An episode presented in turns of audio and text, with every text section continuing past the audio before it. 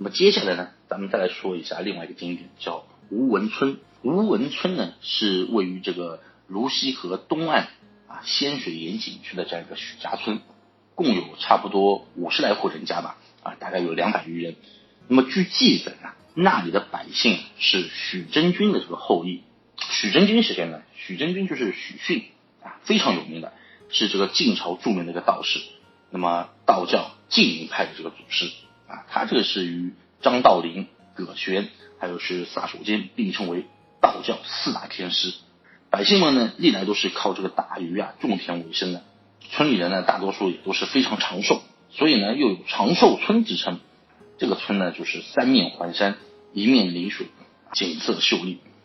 那么在这个村里面呢，有一种非常奇特的现象，就是什么呢？哎，它没有蚊子呢，因此呢，就被称为这个无蚊村，是极为理想的一个避暑胜地的。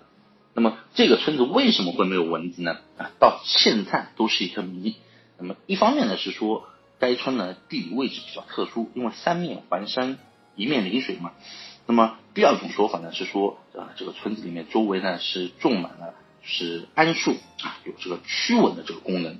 还有一种说法呢是说，距离村庄不远处呢有个山洞，这个洞里面呢有成千上万只蝙蝠，一到夜晚他就会到这个村里面去捕食这个蚊虫。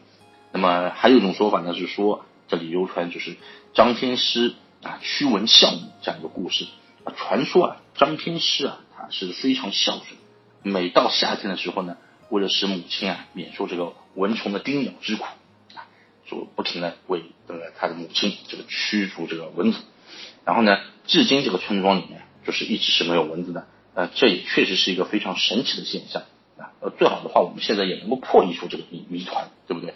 将来能够啊广泛应用于我们每一户每家的话，这样的话夏天就不再怕这个蚊子了啊，也不用点这个蚊香了。